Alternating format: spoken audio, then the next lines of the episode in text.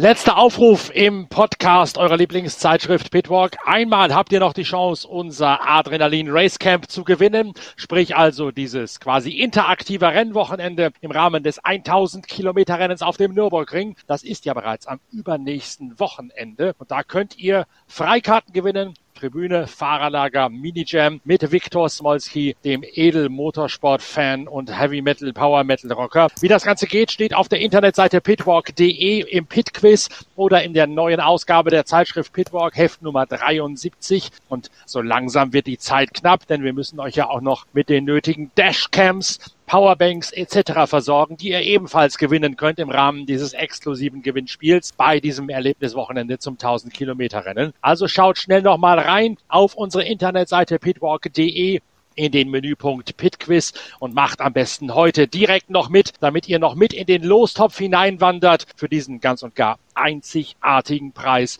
Ausgelobt von der Zeitschrift Pitwalk zusammen mit unserem Partner Type S fürs 1000 Kilometer Rennen auf dem Nürburg. Ein ganz anderes Rennen hat uns an diesem Wochenende beschäftigt. Inga Stracke, die Formel 1 Reporterin der Zeitschrift Pitwalk, ist im Königlichen Park unterwegs gewesen. Ihr habt ja sicher mittlerweile das Video im Stream auf YouTube gesehen, auf Pitwalk TV, wo Inga Starke euch mitgenommen hat in die Fanzone und in die legendäre Steilkurve hinein. Kaum war das erledigt, hat Inga Starke sich an die Recherche gemacht für den Formel 1 Grand Prix von Monza, der das erwartbare Ergebnis hervorgebracht hat, einen weiteren Sieg von Max Verstappen, der nun tatsächlich auf dem Weg zu König Maximum dem Ersten ist bleibt weiterhin ungeschlagen, hat dafür allerdings ordentlich arbeiten müssen, denn schon in der Qualifikation Inga hat sich ein ungewohntes Bild dargeboten. Die Ferrari haben einen neuen Ultra Low Downforce Highflügel montiert, der deutlich kleiner, deutlich weniger Luftwiderstand aufweist als jener von Red Bull und damit hat Carlos Sainz es geschafft, Max Verstappen die Pole Position zu entreißen. Weniger Luftwiderstand ist ja das Allheilmittel für Monza mit den langen Geraden und Ferrari hat sich voll darauf konzentriert, die Autos möglichst flach in den Wind zu stellen. Und Sainz hat das dann ganz offensichtlich optimal umgesetzt. Ja, das war richtig, richtig spannend. Die Tifosi hat's natürlich kaum auf ihren Sitzen gehalten, kannst du dir vorstellen. Die sind aufgesprungen, haben gejubelt, haben geschrien. Eine Ferrari Pole Position im Ferrari-Land. Äh, das, äh, das haben sie ja dieses Jahr, so wie es bei den Roten gelaufen ist, eigentlich kaum zu träumen gewagt. Aber ich habe ja schon ähm, in Zandvoort mit einigen Piloten gesprochen, inklusive Max Verstappen. Und ich weiß nicht, ob du dich erinnerst. Ich habe mehrfach in unserer Vorschau gesagt, sowohl der Alonso als auch der Max Verstappen haben gesagt, Ferrari könnte für eine Überraschung gut sein in Monza, eben wegen des Straightline Speeds. Das heißt, die anderen Piloten haben die Konkurrenz der Roten schon mal richtig eingeschätzt. Ja, es gilt ja auch nach wie vor als geflügeltes Wort, dass Ferrari den stärksten Motor hat von allen. Das hilft natürlich logischerweise, um das Auto schnell über die Geraden zu peitschen. Motorleistung ist da in Monza durch nichts zu ersetzen, außer durch noch weniger Luftwiderstand. Das Ganze passt aber dann auch, so wie sich das Rennen letztlich entwickelt hat, zu einer großen Technikgeschichte, die wir in der neuen Ausgabe der Zeitschrift Pitwalk Heft Nummer 74 zu packen haben. Da gibt es ein mehrseitiges Essay darüber, was den Red Bull RB19 wirklich so stark macht und auch warum dieses Auto im Rennen immer stärker ist, relativ gesehen, als in der Qualifikation. Und genauso war es dann ja auch in Monza. In der Qualifikation noch geschlagen hat Max Verstappen im Red Bull RB19 Honda den Spieß im Rennen umgedreht. War es mühelos? weiß nicht, ob man das so abqualifizieren darf, aber zumindest war es genauso eindeutig, wie wir es in der neuen Ausgabe unserer Zeitschrift Pitwalk begründen werden, warum das Kräfteverhältnis sich immer so darstellt. Im Rennen ist der RB19 noch besser, noch überlegener als in der Qualifikation. Dazu zwei Sachen. Einmal, während der Quali, nochmal ganz kurz, da lagen ja wirklich Tifosi-Schock und Tifosi-Jubel wirklich nur äh, einen Wimpernschlag quasi auseinander, denn beide Ferrari lagen vorne. Schlussende der Qualifikation. Und dann, peng, schiebt sich dieser Max Verstappen auf die Pole Position. Die Tifosi sind fast von ihren Stühlen gefallen, auf denen sie schon drauf standen vor lauter Jubel.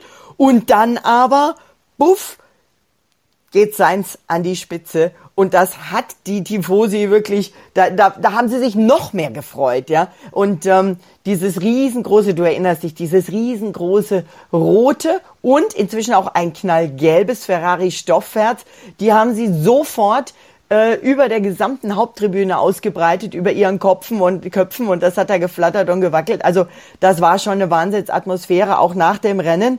Und ähm, ich habe aber nach der Quali mit Max Verstappen gesprochen ähm, für meine Radiostationen, unter anderem Radio 1 in Zürich. Und das hat er mir gesagt.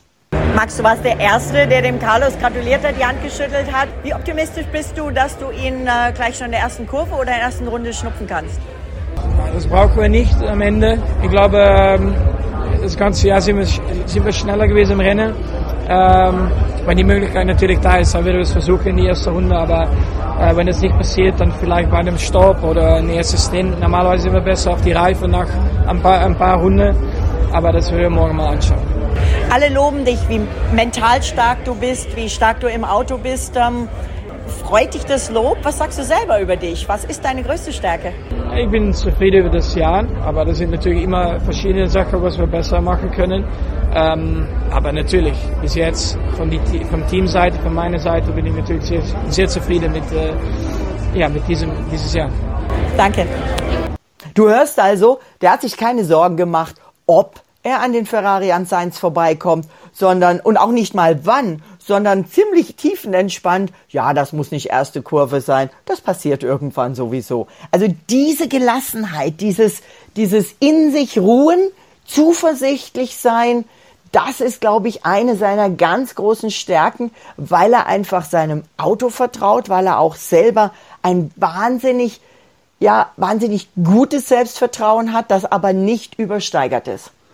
Naja, gut, er weiß natürlich logischerweise, was er selbst kann. Er weiß aber auch, was das Auto kann und wo die Stärke des Autos liegt. Und nochmal, das ist ja genau das, was wir herausarbeiten in der neuen Ausgabe der Zeitschrift Pitwalk mit der großen exklusiven Technikenthüllungsgeschichte über die wahren Stärken des RB19. Im Rennen ist dieses Auto immer nochmal einen Ticken stärker als in der Qualifikation. Und logischerweise hat Max Verstappen erstens dieses Bewusstsein auch in der Seele, dass er weiß, er kann im Regen nochmal das, äh, im Rennen nochmal das Brikett nachlegen, das er braucht. Und erst recht in der Konstellation, wie sie denn nun in Monza gelautet hat, will heißen, natürlich war der Ferrari, waren beide Ferrari aufgrund der extremen flachen Flügel, der kleinen Heckflügel schneller auf den Geraden.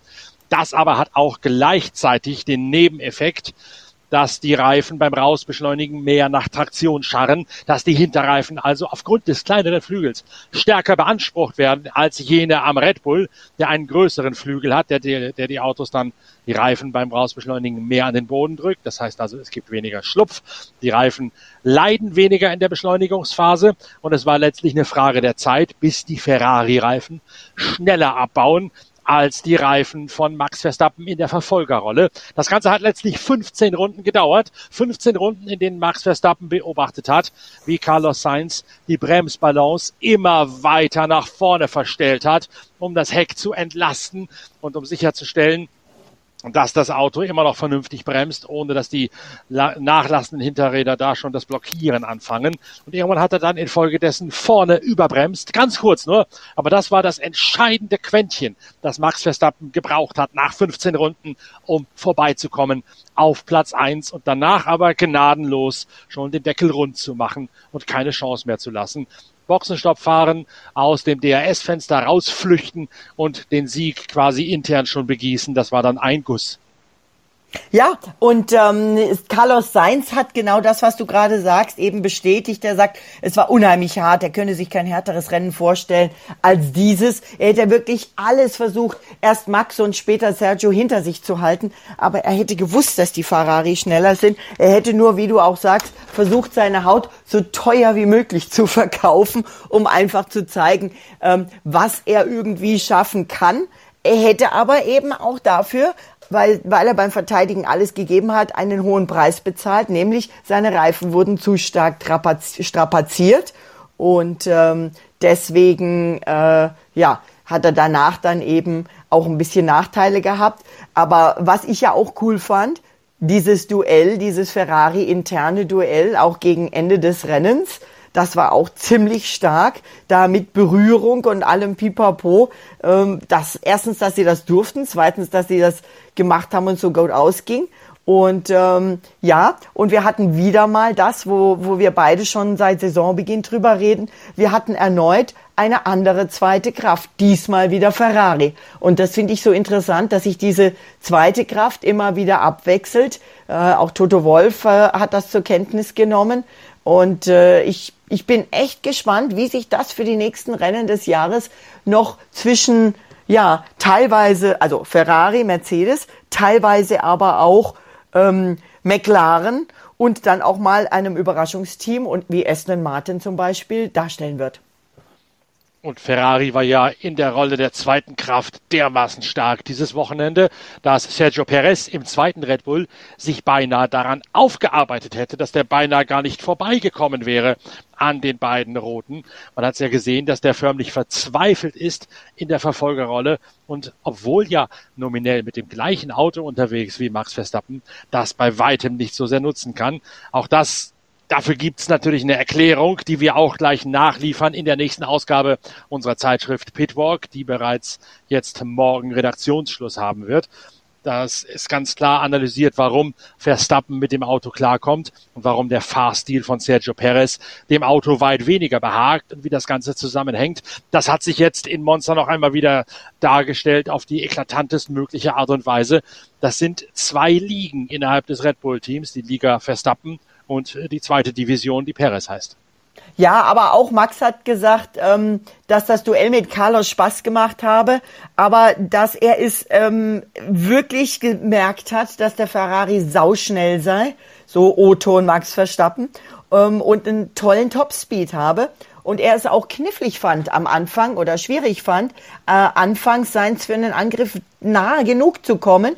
Und deswegen er sich, man höre und staune, aber Max Verstappen ist inzwischen sehr gereift, ähm, in Geduld geübt hat und dann eben, als Carlos einmal kurz mit dem Reif die Reifen blockiert hatte, äh, er mit besserer Traktion aus der Kurve äh, erfolgreich ankaufen konnte.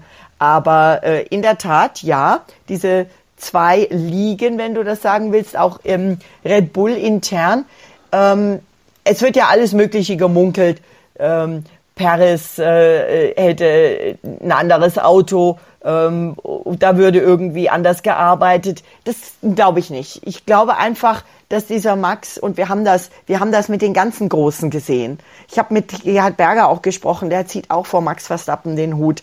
Ähm, bei Max läuft es und wenn es läuft, ich erinnere auch an die Schumi-Zeiten, wenn es läuft, dann kann dir alles passieren, aber irgendwie geht dann alles trotzdem nochmal gut aus. Ähm, was weiß ich, Schumi blieb in seinen Hochzeiten im Kies stecken, aber irgendwie konnte er wieder rausfahren. Jeder andere wäre stecken geblieben. Das sind einfach so Phänomene ähm, und ich glaube, dass dieses es läuft, der zehnte Sieg in Folge, nochmal ein Rekord, der ist eine Legende und das macht was mit ihm. Das macht ihn noch sicherer, das macht aber auch was mit seiner Crew, mit diesem ganzen Team. Ähm, für unsere Alonso-Geschichte habe ich ja mit Fernando gesprochen und der sagt ja auch, Max hat nicht nur das beste Auto, aber bei dem sind es die Pitstops, die besten Stops. Wenn irgendwas gemacht werden muss, bei denen läuft es am besten. Das ist das Paket Max und dann kommt das Gesamtpaket Red Bull und dann kommt der Rest. Ja, also man kann in der Tat diese ganze Spekulation, die du gerade nochmal zitiert hast, über interne Benachteiligung, andere Arbeitsweise bei Perez im Vergleich zu Verstappen, Stallregie etc. Da kann man ein Ei drüber schlagen. Da kann ich nur noch einmal sagen, dann lest die nächste Ausgabe der Zeitschrift Pitwalk. Die kommt ja schon am übernächsten Wochenende zum 1000 Kilometer Rennen auf dem Nürburgring raus. Da steht alles ganz genau drin, sowohl die Technik des Autos, Aufhängungen, Unterboden, all das, was da Hand in Hand geht und warum das gerade so funktioniert, wie es funktioniert, wie die Rolle von LJ Newey dabei ist, aber eben auch wie die Rolle von diesem Fahrstil von Max Verstappen ist, der völlig anders ist als jener von Sergio Perez. Das Ganze in einem Podcast aufzudröseln, zu erklären, das würde hm. wahrscheinlich tatsächlich zu weit führen. Das sind teilweise Absätze, das muss ich gestehen, die muss man zwei, dreimal lesen, um die ganzen Zusammenhänge wirklich zu kapieren. Aber so komplex ist ja nun mal die Formel 1, dass man da nicht sagt, man fährt was weiß ich, irgendein Tourenwagen-Sprint, in dem man losfährt und nach 20 Minuten ist das Rennen vorbei, sondern die Formel 1 ist nun mal extrem miteinander verwoben. Alles hängt mit allem zusammen und man muss das Ganze auch tatsächlich auch als Journalist durchblicken, um es so schildern zu können. Und dann haben wir ja zum Glück in der Zeitschrift Pitwalk den Platz, sowas auch auf mehreren Seiten auszumehren und uns die Zeit und den Raum dafür zu nehmen, das wirklich zu erklären und zu analysieren genau das steht in der nächsten Ausgabe von Pitwalk dann drin, die große Analyse. Was macht Max Verstappen und Red Bull so unbesiegbar? Da spielt eben auch tatsächlich mit rein, dass die Voraussetzungen die gleichen sind von Perez und Verstappen, aber dass der eine sie viel, viel besser umsetzen kann als der andere. Ja, in der Tat. Also das ist wirklich, es klingt auch sehr spannend, was du sagst. Ich freue mich schon drauf und ich werde sicherlich die Absätze mehrfach lesen, damit ich dann auch noch mal mehr einsteige. Also ich bin echt gespannt darauf. Hör mal, weißt du, dass ähm, das hätte doch kein Mensch geglaubt. In Italien, in Mailand, nach diesem äh, erfolgreichen Wochenende, Platz drei auf dem Podium, wurde Carlos Sainz ausgeraubt. ja, hat eine Luxusuhr verloren, aber relativ schnell wiederbekommen. Ja, da ist, da zählt sich, da zahlt sich dann die sportliche Fitness der Formel 1 Piloten aus, würde ich mal sagen. Also, der hatte eine, eine Luxusuhr, die angeblich ähm, 580.000 Euro wert ist. Lass dir das mal auf der Zunge zergehen. Eine Uhr, die, von der, da kannst du dir ein Haus von kaufen. Wahnsinn. ja, je nachdem, wo du bist. Ja. Ähm, und ähm, die wurde ihm gestohlen so um halb neun abends, da ist er von der Rennstrecke an sein Hotel zurückgekommen, das Armani Hotel, und da haben ihn tatsächlich zwei Räuber überfallen. Ich hätte immer gedacht, dass kein Formel-1-Pilot da alleine unterwegs ist, war er wohl auch nicht, aber ähm, sein selbst und Passanten, die das mitgekriegt haben, haben diese, diese Räuber verfolgt und haben sie gestellt. Er blieb unverletzt und konnte sich die Uhr zurückholen. Und ähm, äh, die Polizei war dann auch gleich da und hat die verhaftet. Ja, klingt eher, als sei es in Sao Paulo passiert, als ja. in Monza. Ja, also ich war echt schockiert. Vor allen Dingen dieses Hotel ist ja jetzt auch nicht irgendwie, sagen wir mal, im äh, in irgendeinem düsteren Viertel von Mailand. Und Mailand ist ja jetzt auch nicht, also ähm, sehr sehr überraschend. Äh, also wow, fand ich fand ich echt krass, muss ich sagen, der arme Carlos. Aber auf der anderen Seite, ich glaube, wenn ich ein, je nachdem, wo in Deutschland oder wo auch in dieser Welt du bist, ein kleineres oder größeres ähm, Haus am Arm trage, äh, würde ich vielleicht einen Bodyguard mitnehmen oder irgendwie sowas. Ja, darum gilt ja in, in Sao Paulo nicht zuletzt die Binsenweisheit, bloß kein Schmuck, keine Uhren, keine Ohrringe, kann gar nichts tragen, wenn man von der Strecke rausfährt in die Innenstadt hinein, damit die Leute gleich sehen, das lohnt nicht, den zu überfallen. Aber dass da die Knastologen auch tatsächlich in, in Meilen unterwegs sind, das hat mich dann auch überrascht, als ich die Meldung gesehen habe. Ja, fand ich krass, fand ich krass. Was ich auch nicht schön fand übrigens waren die Buhrufe für Max Verstappen sowohl ähm, nach der Quali, aber auch ähm, zum Podium. Das geht gar nicht. Ähm, Lob an ähm, Charles Leclerc und auch Carlos Sainz, die wirklich versucht haben, hier diese Fans zu beschwichtigen, die denen äh, beschwichtigende Handbewegungen zur Tribüne gemacht haben. Dem Leclerc war das höchst unangenehm und, und das zeichnet ihn ja auch wieder aus. Ähm, aber äh, Max Verstappen äh, ich sagte einfach, naja, für mich ändert's nichts. Einige sind für mich, eine gegen mich. Äh, äh, jeder hat Recht auf eigene Meinung. Der versucht das so ein bisschen abzutun. Ja. Aber ähm, er kann natürlich auch nichts dagegen tun, ja. Aber ich finde, das ist eigentlich nicht Formel 1.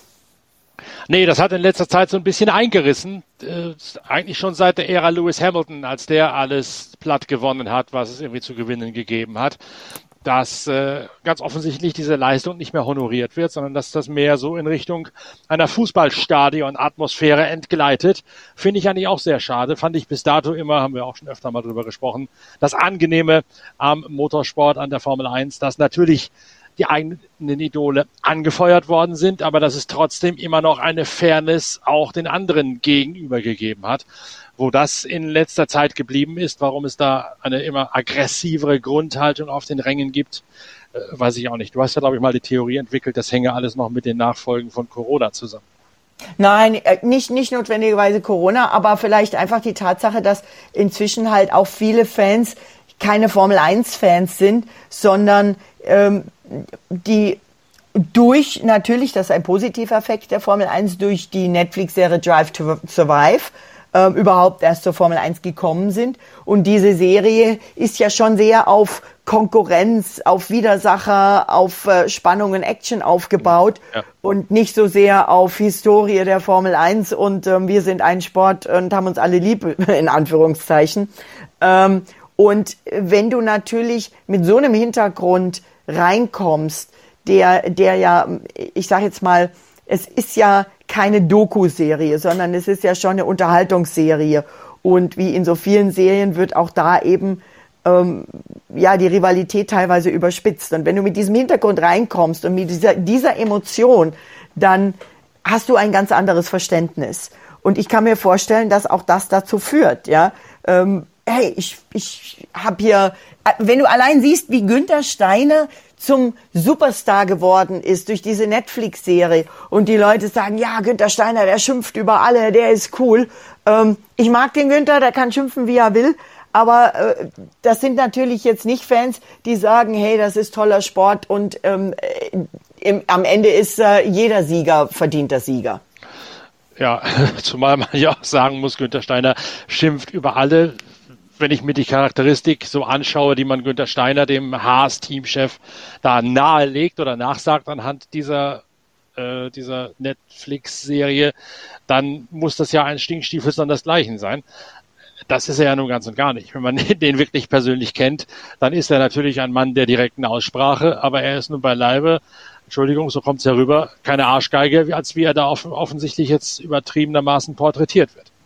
Ja, es gibt ja also auch sogar einen, ähm, einen Fake-Twitter-Account mit, ähm, ich weiß gar nicht, wie viel, ähm, wie viel Zehntausende Follower der inzwischen hat. Der heißt Banter Steiner und ja. Banter, du weißt in gutem Englisch, der sagen es mal vorsichtig, ist der Schimpfende, oder? Habe ich das jetzt mal nett, die Tirade, nett? oder? Sagen wir mal die Tirade. Die Tirade ja. des Günther Steiner. So ja. kann man es, glaube ich, elegant übersetzen. Ja, ja, sehr elegant, sehr elegant. Also insofern, ja, ähm, nach wie vor, ich finde, dass es cool ist, dass so eine Serie die Formel 1 überhaupt porträtiert. Ich war ja, ich war ja voll begeistert.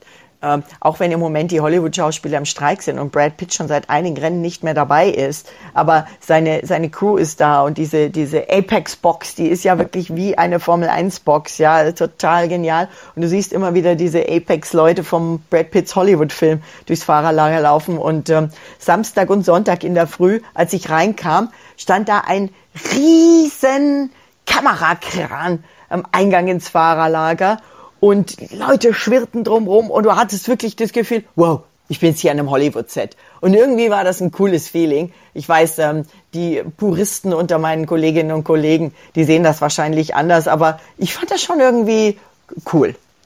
Es kann natürlich der ganzen Sache nur gut tun, das ist richtig.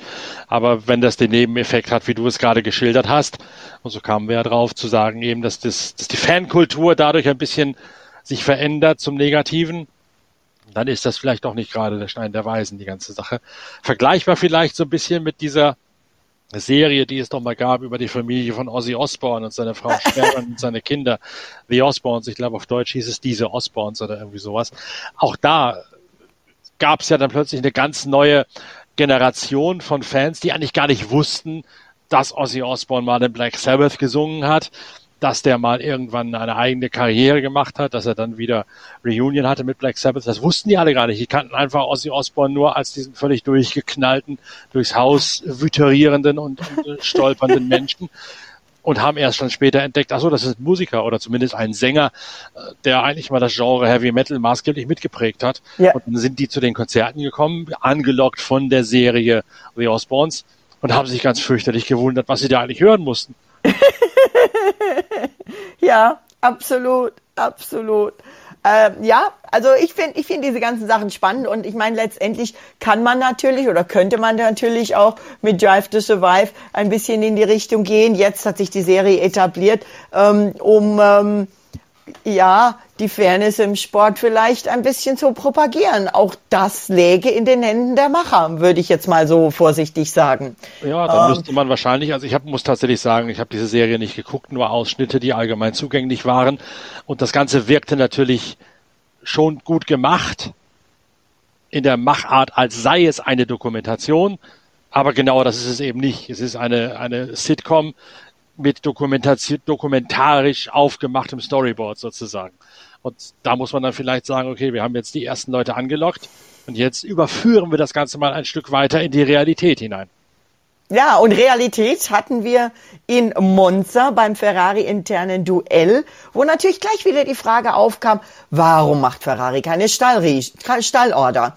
Ähm, wenn sie Stallorder gemacht hätten, wäre natürlich die Frage oder die Schimpfe aufgekommen, immer typisch Ferrari, jetzt sind sie in Monza und machen Stallorder. Ich fand's herrlich, dass sie diese beiden sich haben wirklich duellieren lassen.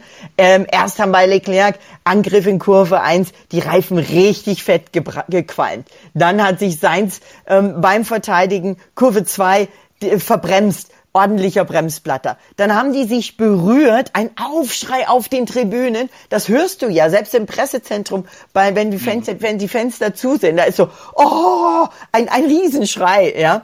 Und ähm, Fred äh, Vasseur, der Teamchef, sagt ganz klar, ähm, hätten wir Stallorder gemacht, dann äh, wären Beschwerden gekommen. Wäre auch nicht im Sinne des Sports gewesen. Ähm, und fünf Runden vor Ende hätte ich das jetzt nicht so äh, festlegen wollen. Ich vertraue meinen Fahrern. Ich habe ihnen nur gesagt, aufpassen, kein Risiko eingehen. Und ähm, äh, Vasseur hat übrigens bei Ferrari da offenbar auch bei dieser Entscheidung das letzte Wort.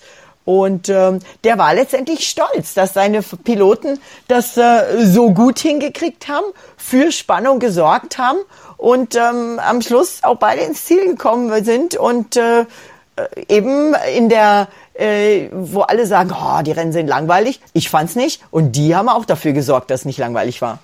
Absolut richtig. Und äh, diese ganze Stallregie-Sache ist natürlich auch eine, die man nicht mehr hören kann. Du hast es zu Recht gesagt, egal was Ferrari dort entschieden hätte, es wird immer eine große Abordnung geben, die sagen, das sei nun die völlig falsche Entscheidung gewesen. Und das sind auch meistens dann sogar noch dieselben, die, die dann entweder schimpfen, warum Stallregie oder warum keine Stallregie. Ich glaube, da kannst du genau denselben Menschen Typ Keyboard Warrior befragen und der wird am einen Wochenende das und am nächsten Wochenende das schreiben, ganz einfach, weil er irgendwas zu meckern haben möchte. Ganz genau. Absolut auf den Punkt gebracht. Ähm, zu meckern oder zu jammern hat im Moment der arme, liebe äh, Daniel Ricciardo. Ähm, Hand gebrochen äh, beim Comeback in Zandvoort. So kompliziert, dass er auch in Monza logischerweise jetzt eine Woche später nicht ähm, wieder fahren konnte. Und jetzt höre ich, dass er also offenbar weder in Singapur, was Sinn macht, weil es ein ganz harter Kurs ist eigentlich, als aber auch wohl in Suzuka noch nicht kommt, sondern wahrscheinlich erst wieder in Katar äh, im Auto sitzen soll. Ja, da empfehle ich ihm, und das meine ich jetzt vielleicht nicht ganz ernst, mal einen Blick auf seinen Landsmann Jack Holder, der nach gerade mal drei Wochen gebrochenen Handgelenks am vergangenen Samstagabend wieder auf eine Speedway-Maschine geklettert ist und mit einem geschienten Handgelenk noch nicht verheiltem Bruch tatsächlich den großen Preis von Großbritannien in Cardiff beendet hat. Und zwar als Gesamtzweiter und zwar als Gesamtführender nach der Vorrunde. Sein Bruder Chris war in der Box, hat ihn massiert, musste ihm sogar den Helm abnehmen zwischen den einzelnen Läufen, weil Jack Holder das selbst nicht konnte vor lauter Schmerzen. Der hat also mit einem gebrochenen Handgelenk bewiesen, dass man trotzdem agieren kann. Australier, harte Knochen, die sie sind, will sagen natürlich, will jetzt nicht Daniel Ricciardo sagen, er sei ein Weichling, ganz und gar nicht, sondern das zeigt dann schon, dass das ganz offensichtlich ein sehr, sehr komplizierter Bruch ist, den Ricciardo da davon getragen hat. Sonst wäre der nämlich genauso ein harter australischer Knochen wie Jack Holder am Samstagabend und würde mit Sicherheit, sobald es geht, fahren. Ja, das würde er auch wollen, aber ich glaube, er guckt äh, auf die lange Sicht und sagt lieber halt das ordentlich. Und ähm, er hatte ja, äh, er ist ja nochmal in einer anderen Situation. Er hat ja eigentlich dieses Jahr gar nicht damit gerechnet, äh, Rennen zu fahren. Ja, das muss man vielleicht auch nochmal so als Hintergrund sehen. Und insofern kann er sich tatsächlich auch wahrscheinlich eher Zeit lassen und, und sagen, hey, ich halte das jetzt ordentlich aus und dann komme ich wieder und dann komme ich richtig wieder. Denn wenn er jetzt sein Comeback versaut, weil die Hand wehtut, dann ist er vielleicht gleich wieder aus dem Auto raus. Ja? Muss man auch vielleicht sehen. Aber Weißt du was? Bei all diesen Wahnsinnsrekorden, ähm, übrigens herzlichen Glückwunsch an Red Bull und Max Verstappen. Also dieser dieser zehnte Sieg in Folge ist natürlich der Hammer. Und ähm, ich äh, war am Montag bei BBC World äh, im Fernsehen auf Sendung, unter anderem zu der Frage, ähm, warum Mercedes sagt, äh, dass diese Rekorde überhaupt nichts zählen und überhaupt nicht wichtig sind und sie überhaupt nicht interessieren. Da kam so mir das die Farbe. Warum die sagen Sie das? Weil die, weil die Rekorde nicht von Mercedes sind oder warum? Ja, ja, ja. Mir kam, mir kam die Fabel des Fuchses mit den Ja. Trauben, die ihm zu sauer sind, irgendwie in den Kopf. Nicht böse gemeint gegen Mercedes, aber ich glaube auch, wenn Sie diese Rekorde hätten, würden Sie auch drüber sprechen. Äh, Aber das ist auch ganz normal und menschlich. Aber weißt du, wer auch einen Rekord geschafft hat an diesem Wochenende? Nein, keine Ahnung. Ich kenne bis, bis jetzt nur die ganzen Rekorde von Verstappen, die alle fallen. Naja, du weißt ja, ich recherchiere, recherchiere, hoa, ich krieg das Wort nicht mal mehr raus. Ich recherchiere knallhart für die Zeitschrift Pitwalk. Und über wen recherchiere ich in Grün? Seit, äh, ich weiß gar nicht, seit mindestens zehn Rennen inzwischen oder Ja. gefühlt? Fünf, sechs, Das heißt, der? Gigaalte ist jetzt nochmal wieder einen weiteren Rekord reicher. Ich weiß, ich habe es nicht auf dem Schirm. Fernando Alonso 20.000 Rennrunden gefahren. 20.000. Fernando führt damit die Top 10 der meisten Rennrunden an. Vor Kimi Räikkönen, der ist bei 18.621. Lewis Hamilton auch sowas 18.528. Michael Schumacher, Rubens Barrichello und Sebastian Vettel auf Platz 6. Fernando Alonso 20.000 Rennrunden und ich glaube, da müssen wir mal gucken, wie lange das dauert, bis diesen Rekord irgendeiner toppen kann. Ja, das klingt schon nach einem Rekord für die Ewigkeit. Genauso wie aber auch die Rekorde von Max Verstappen jetzt so langsam klingen, als seien sie, wie heißt es, unbrechbar, unübertreffbar. Ja, also mit dem WM-Finale von 2022 sind es 15 Red Bull-Siege in Folge. Das mal auf der Zunge zergehen lassen. Von den vergangenen 25 Grand Prix hat Red Bull 24 gewonnen, nur Sao Paulo nicht. George Russell im Mercedes gewonnen. Zehnter Sieg in Folge für Max Verstappen. Bei 14 Saisonrennen 12 Siege, zwei davon hat Perez gewonnen. Von seinen 25 vergangenen 25 Grand Prix hat Max 21 gewonnen. Also das ist echt der Wahnsinn. Und vor allen Dingen muss man jetzt noch einen Schritt weiter denken. Und da kommt dann wieder Daniel Ricciardo mit ins Spiel. Sergio Perez hat jetzt zum ersten Mal in Monza verlauten lassen, dass er sich Gedanken über eine Zukunft außerhalb von Red Bull macht, weil er ganz einfach merkt, das hat keinen Sinn, sich da mit Red Bull weiter abzuklagen. Er hat darauf verwiesen, sein Vertrag laufe ja noch inklusive des kommenden Jahres. Und dann werde man sich im kommenden Jahr mal mit Red Bull hinsetzen, um die Perspektiven zu besprechen, die man im Team hätte oder um Perspektiven herauszuarbeiten, die man in einem neuen Umfeld bekommen könnte. Das heißt also, Sergio Perez sieht jetzt auch so langsam ein, dass er in einer anderen Liga unterwegs ist, wie erwähnt, als Max Verstappen und braucht jetzt dann seine, seine Exit-Strategie. Die Frage ist, ob das so wichtig ist. Also ich meine, wenn er sich ähm, als ähm, starke zweite Kraft bei Red Bull etabliert und wenn er alles richtig macht, dann sitzt er immer noch im besten Auto im Feld, mit dem er mehr erreichen kann als in einem anderen. Ähm, also insofern würde ich mir diese Exit-Strategie nochmal überlegen und vielleicht nicht mich zu ähm, Saisonanfang nach einem Sieg hinstellen, sagen, ja, ich mache jetzt Max den WM-Titel streitig, sondern überlegen, wie kann ich der beste Teamplayer sein und damit abstauben hinter meinem Überflieger-Teamkollegen, was geht, weil ich immer noch damit das bessere Auto habe als alle anderen. Ja, da kann sich natürlich wunderbar da einrichten und sich, äh, sich gemütlich machen in der Rolle der Nummer zwei. Das hat dann David Coulthard bei McLaren hinter Mika Häkkinen jahrelang so gemacht. Das haben auch andere jahrelang so gemacht, die sich immer gesagt haben, na gut, ich kann letztlich den Überflieger nicht biegen, sondern ich richte mich damit ein, äh, gute Geld zu verdienen, schnell Auto fahren zu können, im besten Auto unterwegs zu sein. Walter Bottas war letztlich auch so ein Beispiel bei Mercedes. Und wie es dann dahin geht, beim Falle Walter Bottas sieht man ja jetzt, der ist dann ausgebrochen in Richtung eines vermeintlich besseren Teams oder nicht besseren Teams, sondern einer besseren Zukunft, einer besseren Ausgangslage und ist jetzt bei Sauber absolut äh, nirgends. Man weiß, man ahnt, dass er noch mitfährt, aber mehr ist es nicht.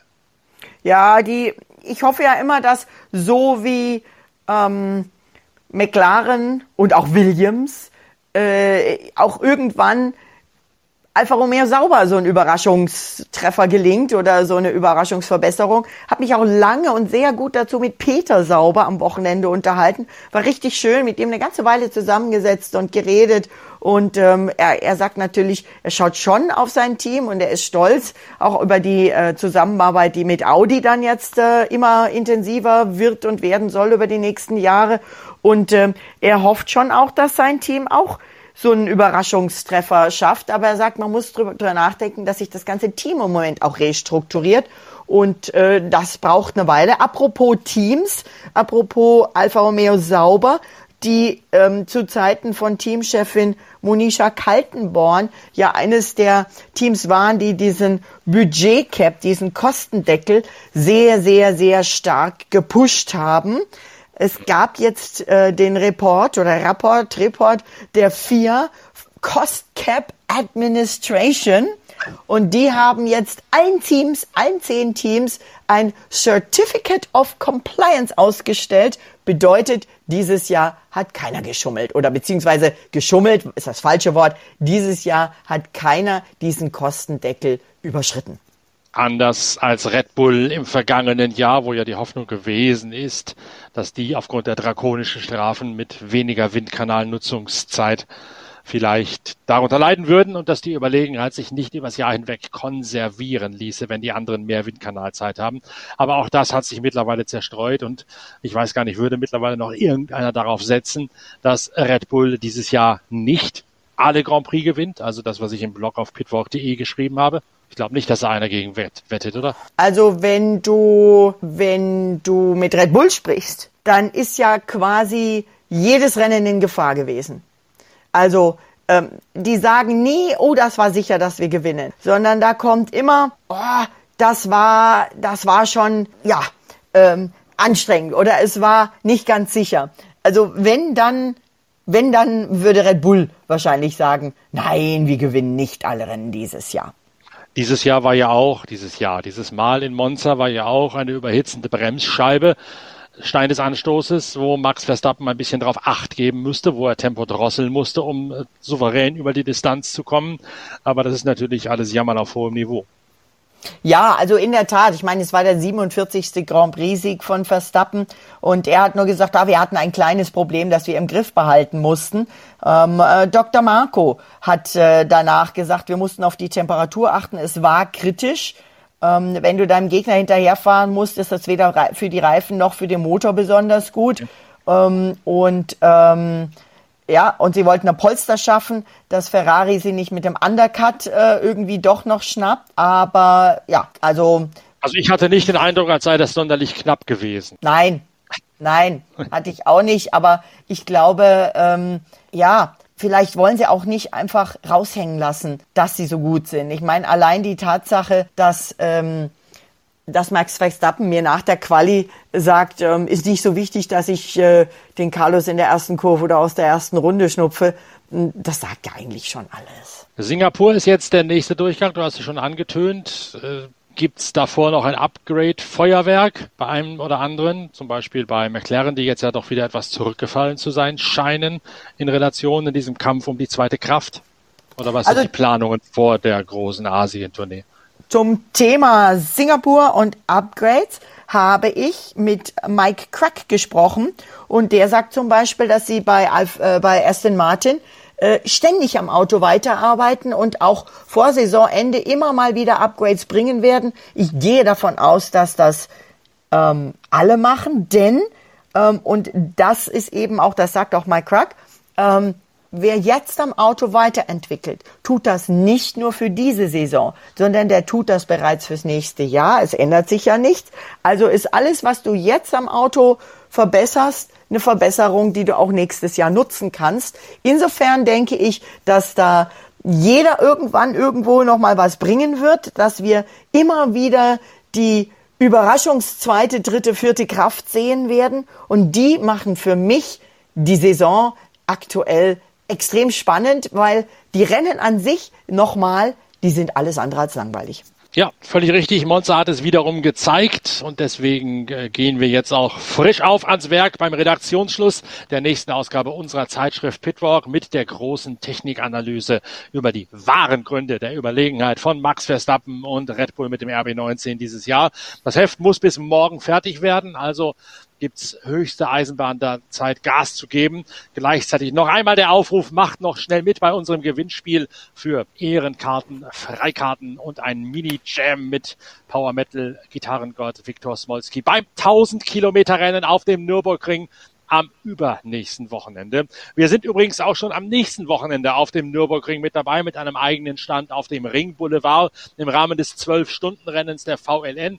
Also da könnt ihr gerne vorbeischauen, wenn ihr möchtet. Da gibt's dann auch aktuelle Podcasts, da gibt's was zu gewinnen, da gibt's schon eine Vorschau auf die nächste Ausgabe, vielleicht auch mal die Gelegenheit zum einen oder anderen Plausch zwischendurch in der Eifel. Würde mich freuen, wenn ich euch dort treffen würde am nächsten Wochenende beim äh, 12-Stunden-Rennen am Samstag im Ring Boulevard auf unserem Stand von Pitwalk. Und ansonsten hören wir uns spätestens wieder mit Podcasts eben vom Nürburgring und später auch mit der Vorschau auf den Grand Prix von Singapur. Dann wieder mit Inga Stracke, der Gesprächspartnerin von heute. Jetzt noch schnell mitmachen beim Gewinnspiel fürs 1000 Kilometer Rennen auf dem Nürburgring und die neue Ausgabe der Zeitschrift Pitwalk bestellen. Das könnt ihr nämlich schon im Shop auf der Internetseite pitwalk.de. Da ist der Vorverkauf seit heute Morgen eröffnet. Thema Red Bull, aber auch Thema die exklusiven Erinnerungen von Erich Zakowski an seinen Formel 1 Wahnsinn mit Zackspeed Ende der 80er Jahre. All das sind für Formel 1 Fans mit Sicherheit Kaufargumente noch und nöcher. Schon einmal auf pitwalk.de vorbeizuschauen und wir hören uns dann im Zweifel mit der nächsten Pitcast Folge wieder oder sehen uns nächstes Wochenende am Nürburgring. Bis dahin tschüss, danke fürs Reinschauen und weiterempfehlen. Euer Norbert Okenga.